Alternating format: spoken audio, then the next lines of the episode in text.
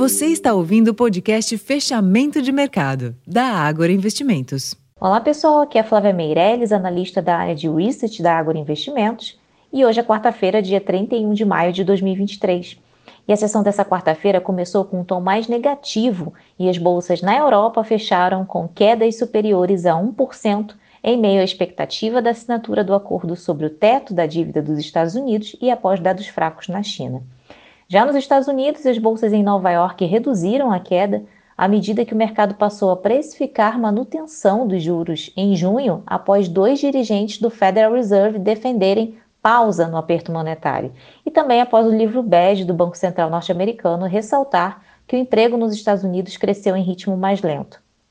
Aqui no Brasil, assim como observado nas bolsas americanas, o Ibovespa também reduziu a queda no finalzinho do pregão após a divulgação dos dados do CAGED, que apontaram para a criação de 180.005 empregos em abril, número maior que o esperado pelo mercado, que era de 173 mil vagas.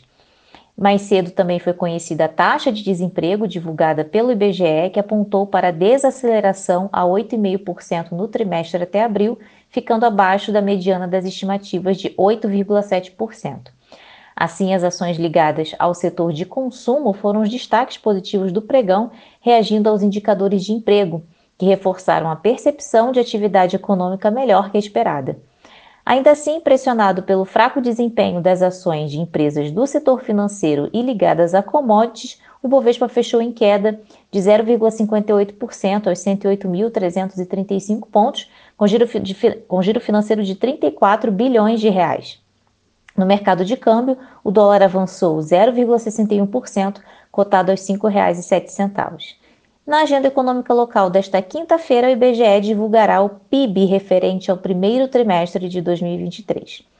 Bom, pessoal, esses foram os principais destaques da sessão dessa quarta-feira. Eu vou ficando por aqui não deixem de conferir o nosso relatório completo fechamento de mercado. Até a próxima!